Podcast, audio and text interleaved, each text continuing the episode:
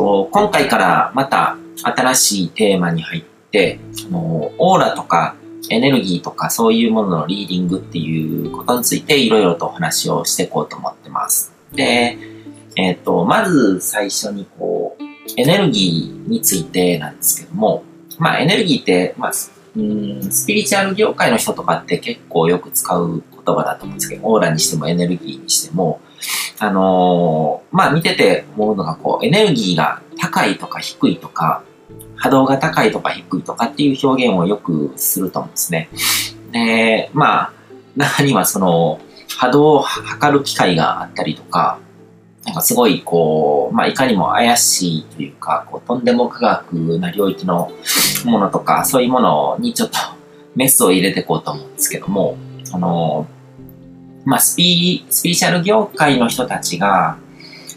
まあ僕もスピーシャル業界って思われてるのかもしれないですけども、そういう人たちがこう、エネルギーが高いとか低いとか、こう波動が高いとか低いとかっていうのをこうもっともらしい顔でしてるのに対して、僕はすごくずっと違和感を覚えてたんですね。で、の違和感の正体というか、まあよくよく考えてみたらわかるんですけど、ちょっと観察したらわかるんですね。そのエネルギーが高いとか、波動が高いとか低いとか、これはすごく波動が高いから素晴らしいとか、あの人はちょっとエネルギーが今低いとか、なんかそういうのを、そういう使い方をするんですけども、それって単なる好みなんですね。その人の好き嫌いとか、感覚的な好き嫌いとか、あと、その、正義か悪かみたいな、こう、まあ、善と悪ですよね。なんかその人の価値観にとって、好ましいものは波動が高いとかエネルギーが高いって言ってて、で、そうじゃないものは、あの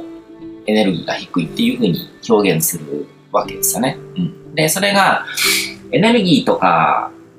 あの、波動とかってそんな、こう、波動とかエネルギー、まあ、物理学的な言葉ですね。物理学にはなんかそんな感覚的なものは混ざらなくて、この、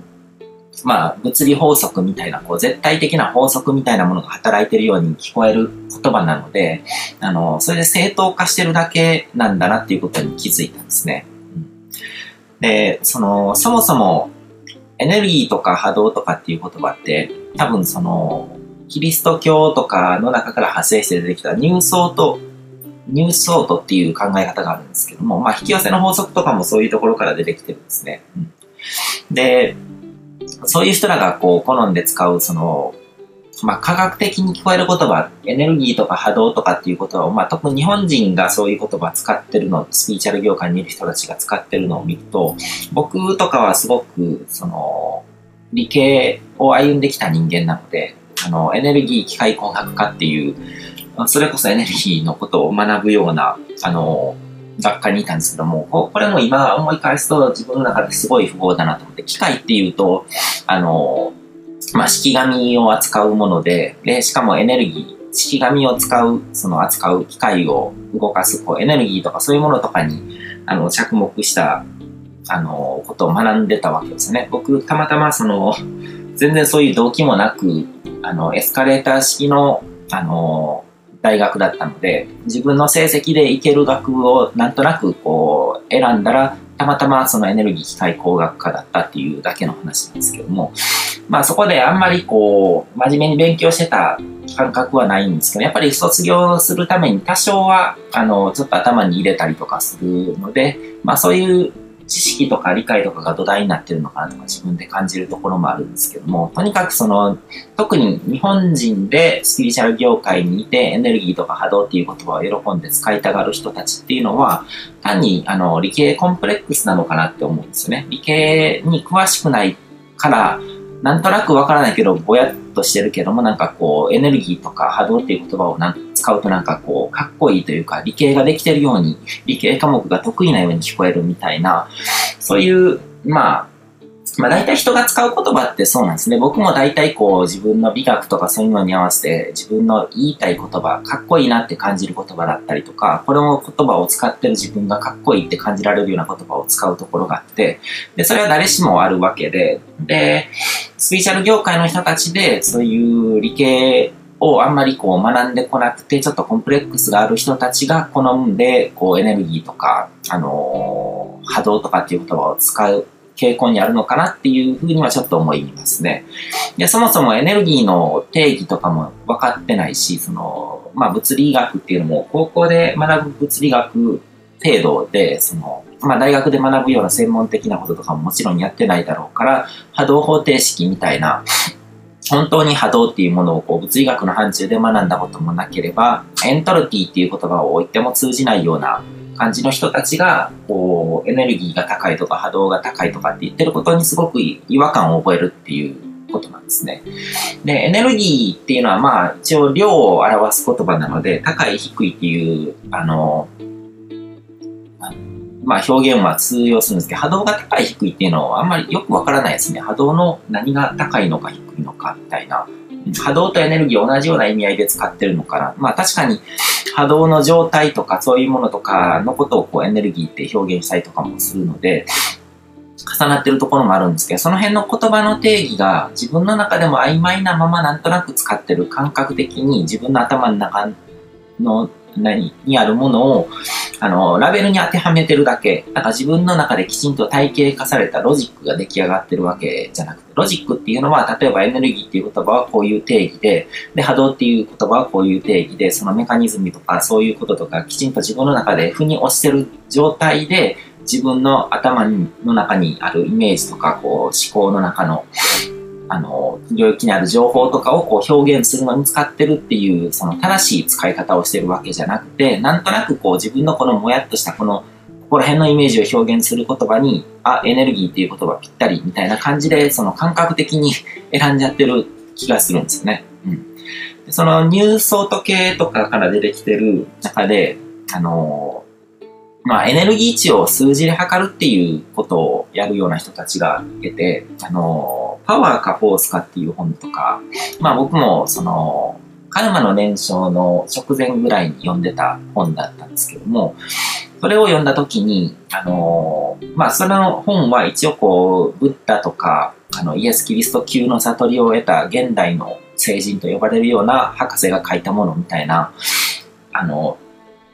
ことが言われてて、そのキネシオロジーテストとかで、こう、波動とかエネルギーとかの、こう、意識レベルとか、そういうものを数値化するっていうことに成功したみたいな、あの、ものなんですけども、それを見たときに僕はいかにもアメリカ的に感じたんですね。そこでなんか数値とかを持ってきて、こう、物差し、絶対的な、こう、一つの基準の物差しっていうものを使って、それによって、あの、高い低いっていうのをこう、世の中のものを全部分類していくっていうのが、あの、まあ、言ってみれば、インドのカースト制度とかと同じわけですね。エネルギーの高いものは偉くて、エネルギーの低いものは、あの、ダメだ。で、それはなんか神が決めたルールみたいな感じで、それが低いって分類された側にいる人たちとかってもう、なん、あの、何を言ってももう通用しないんですよ。そういうロジックを持った人には。うん、あなたはエネルギー低いでしょって言われたらもう何もできない。こう、分かり合うこともできないっていうことが起こっちゃうわけですね。だから、そのパワーかフォースかでも、例えばキリスト教はエネルギーがいくらで、なんかイスラム教はいくらでみたいな感じのことが書かれてたのは、本人はそういう意図じゃなかったのかもしれないけども、あの、まあ、そのエネルギーっていうのはその時代によって変わるっていうことも言ってたので、厳密的にその、それを書いた、あの、デビッド・ホーキンス博士っていう人がその差別主義者だったとは思わないんですけども、でも、そういう考え方っていうのは分かりやすいだけに、まあ、それこそこう、スピリチュアルなよく分かってない人たちがそれに乗っかったりとかして、そこから差別とかそういうものとかにつながったりするわけですごく危険なものなんですね。うん。で、キネシオロジーの近反射テストとかもある程度こう自分の体にいいもの悪いものとかそういうものとか判別することはできるんですけども、その人間がやる以上主観とか思い込みから完全に解放されないし、人間のその思考の範疇を超えたものとか、もっと抽象度の高いものとかまで全てそのそのパワーかフォースかの中ではもう全てのことがそれでこう判別できるって言ってたので、それはちょっと危険だなって感じるんですよね。で同じような、あの、もので、その、網小さな宇宙人っていう本があって、で、僕もこう、スピーチュアルな探求してる頃とかに読んで、あ、これ結構、なかなかいいこと言ってるな、みたいな感じで、一時期ブログで結構紹介してたりしたこともあったんですけども、以前、あの、友達の1000人ですね、と、まあ、自由研究クラブとかセンスオブワンダークラブとか一緒にやってた1000人と、がうちに来て話してる時に、その、網小さな宇宙人の話とかをした時に、仙人が言ってたのが、あの、ああいう大方は正しいことを言ってる中に、一部だけ偏った考えを混ぜ込むのは危険なんだよね、みたいな感じの話をしてて、で、それで僕もハッとしたんですね。だから、大方的にはなんかそんな、あの、非難するようなものとかは入ってないんですよ。その、すごくこう、争いがダメなことか、その、差別とかそういうものとか良くないんだとか、意識レベルを上げていかないといけないんだみたいなことって別に否定できるようなこととかじゃないんですけども、その中に、あの、こそっと、こう、肉食、肉を食べてる人たちを、こう、差別的に表現してたりとか、人間の意識レベルを、こう、愛のレベルみたいな感じで、こう、数値化して、数字で表したりとかしてる。で、それ、さっきも言ったけども、そういうもので数値化されたりとかすると、低い、高い低いって、誰が決めたのっていう話なんです。結局人が決めてるんですけれども、でも、神の、神が言ったこととか真理だみたいな感じの、あのー、ことを言われちゃうと、もう、よ、あのー、下の方にされちゃった人とか、差別されちゃった人とかにも言い訳を、あのー、与えないというか、うん、完全になんかもう、あなたはこういう生まれだからしょうがないでしょって言われるような、そのカースト性とかと同じですよね。前世のこととか、その自分の人生のコントロール外のこととかで評価されて、で、そこの、あの、階層に入れられるっていうことが起こってしまって、で、差別とか戦争とか、で、そういうことからこう虐殺とか貧困とか、そういうものを生んでしまうっていうことに、あの、まあ、能天気なスピリチュアル系の人らは気づかないわけですよね。